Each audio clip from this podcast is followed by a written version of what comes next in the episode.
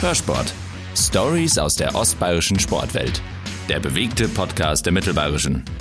Alle in die Halle. Am Samstag geht der Bananenflanker Budenzauber in die zweite Runde. Die Donau Arena verwandelt sich in eine Fußballarena. Welch logistischer Aufwand dahinter steckt und warum kein Fußballfan das Spektakel verpassen sollte, das besprechen wir in einer neuen Folge Hörsport. Schön, dass Sie dabei sind. Mein Name ist Evi Reiter.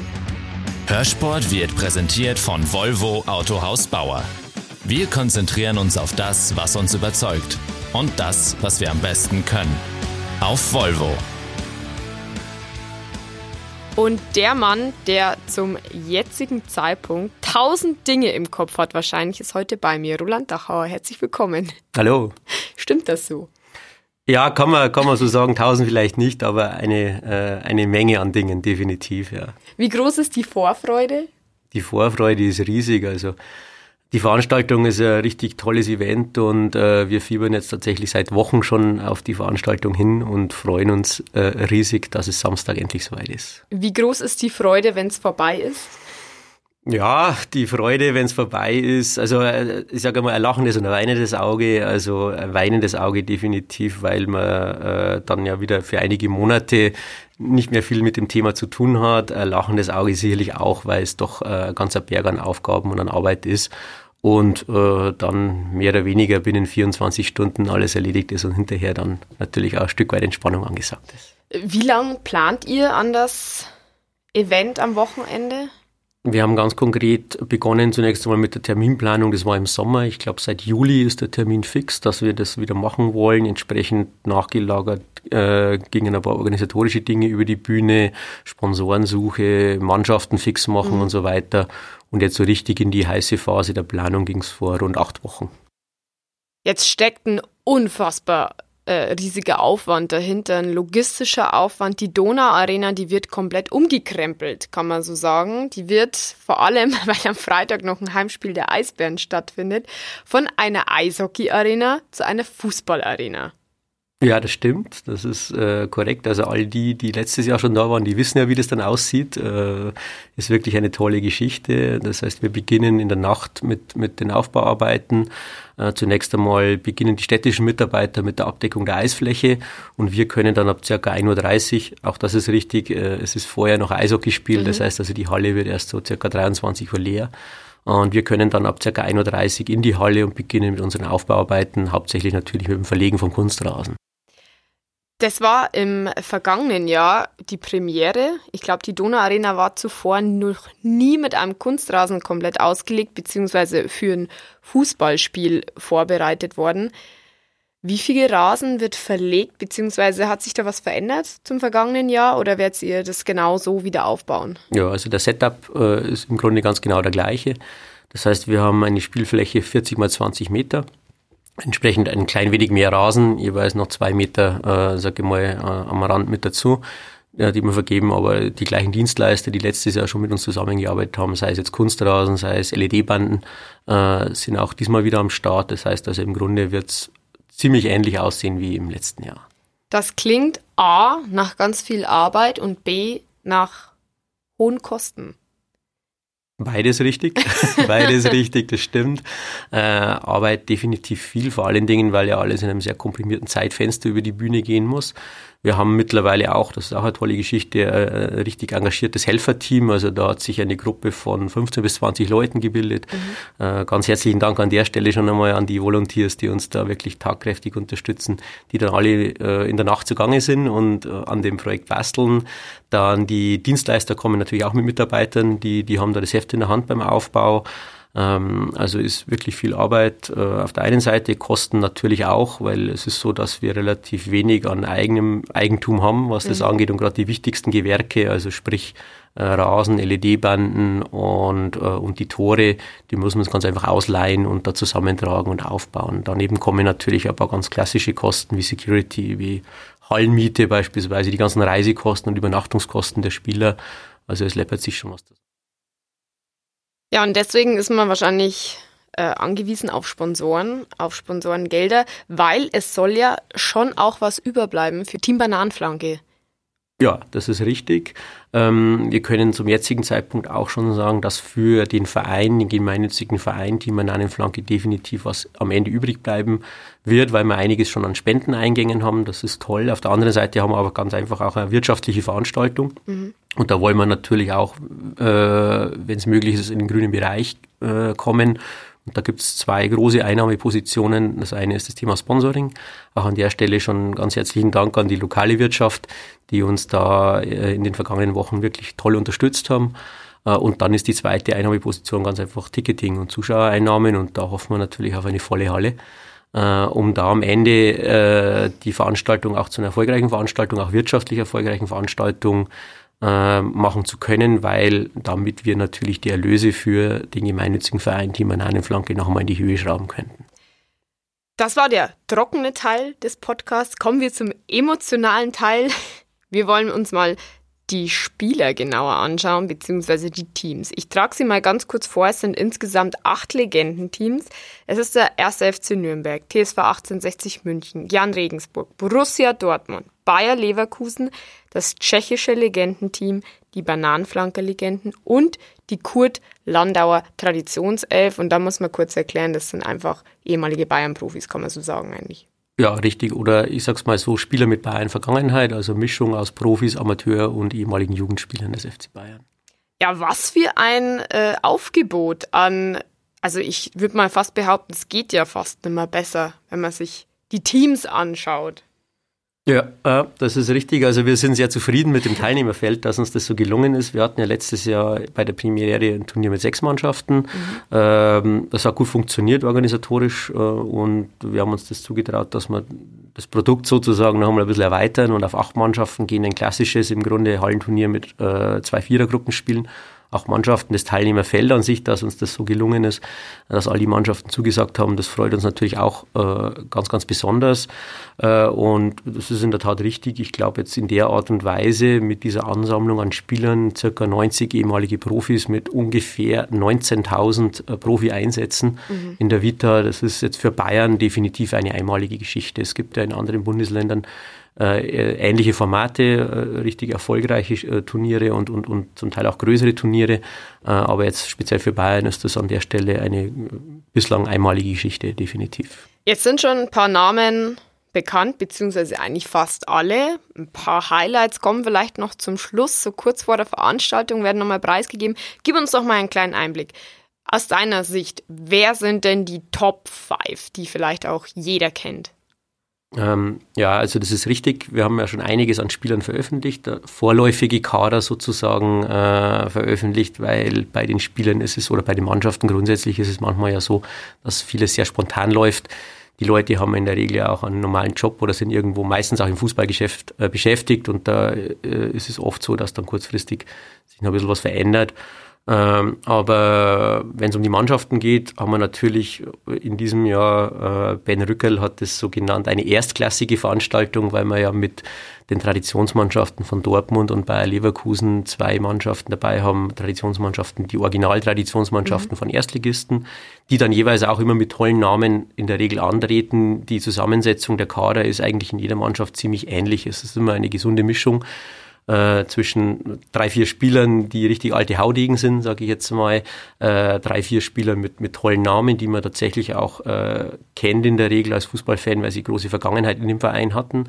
Und dann aber auch äh, zwei, drei oder vier Spieler mit dabei, die noch äh, relativ jung sind, in Anführungszeichen. Es ist, wir haben es vorher so schön bezeichnet, ein Altherrenturnier. Ja, das stimmt. Im, im, Im, Grunde ist es ein, offiziell ein Ü35-Turnier mit, mit zwei äh, Regeln für die Kadernominierung. Die eine Regel ist, dass jeder Spieler im Grunde schon über 35 ist. Pro Mannschaft gibt es eine Ausnahme. Das heißt, jede äh, Mannschaft darf einen Spieler nominieren, der unter 35 ist. Und die zweite Regel ist, dass äh, der Spieler, der nominiert wird, auch nicht mehr aktiv im Profigeschäft äh, äh, unterwegs ist. Und deshalb ist es im Grunde ein klassisches Altherrenturnier. Äh, schon noch mit ein paar Spielern dabei, die richtig fit sind. Auch mhm. das Niveau wird sicherlich ein sehr, sehr gutes sein.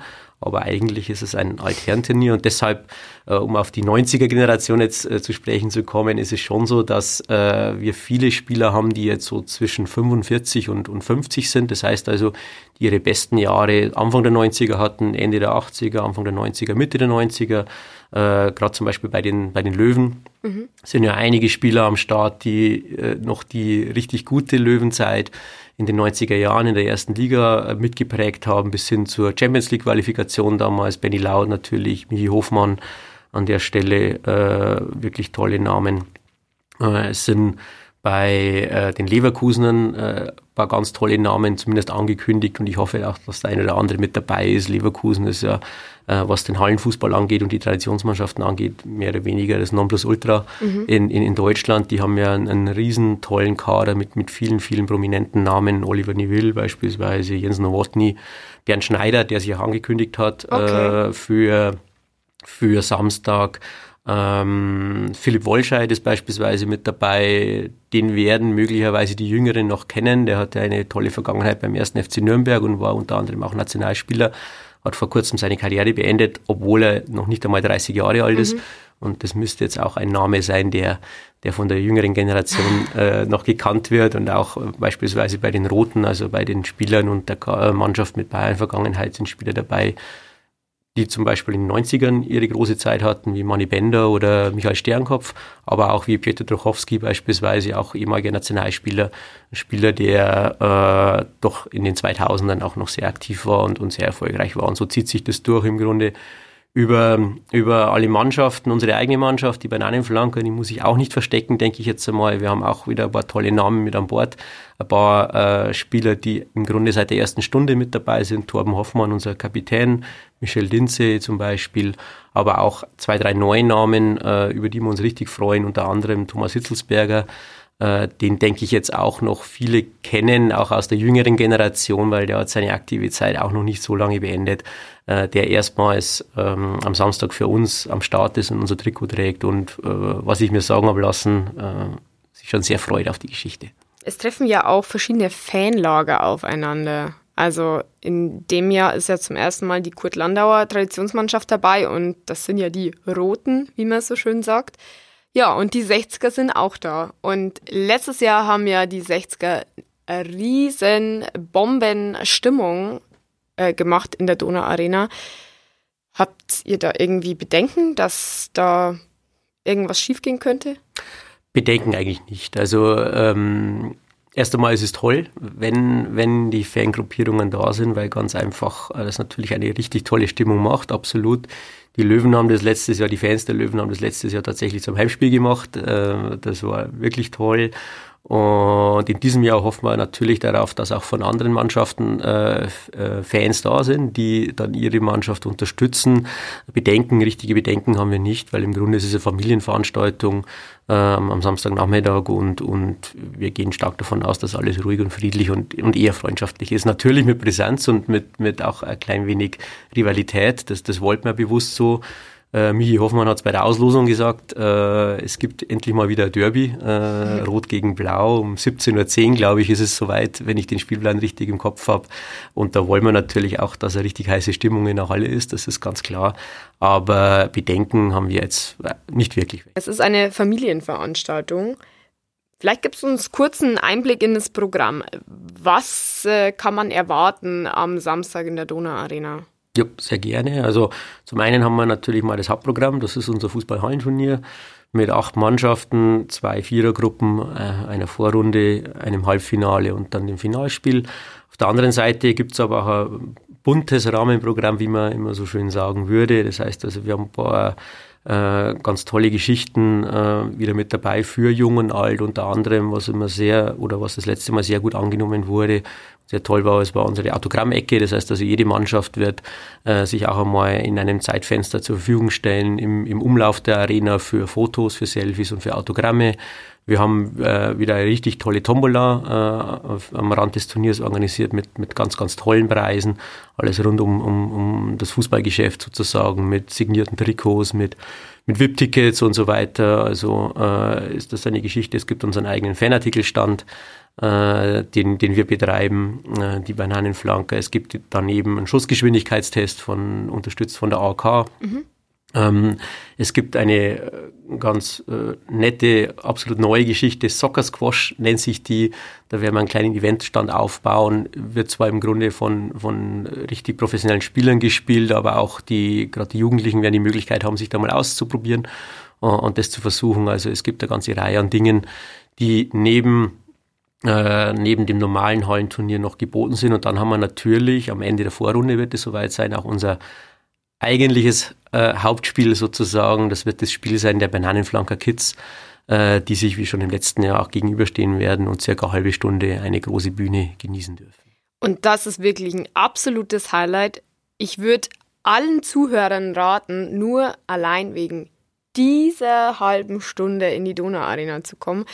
Das ist wirklich gigantisch. Die Kids werden angefeuert von den Fanclubs. Die sind, die fühlen sich ja wie richtige Stars da geht einem wirklich das Herz auf.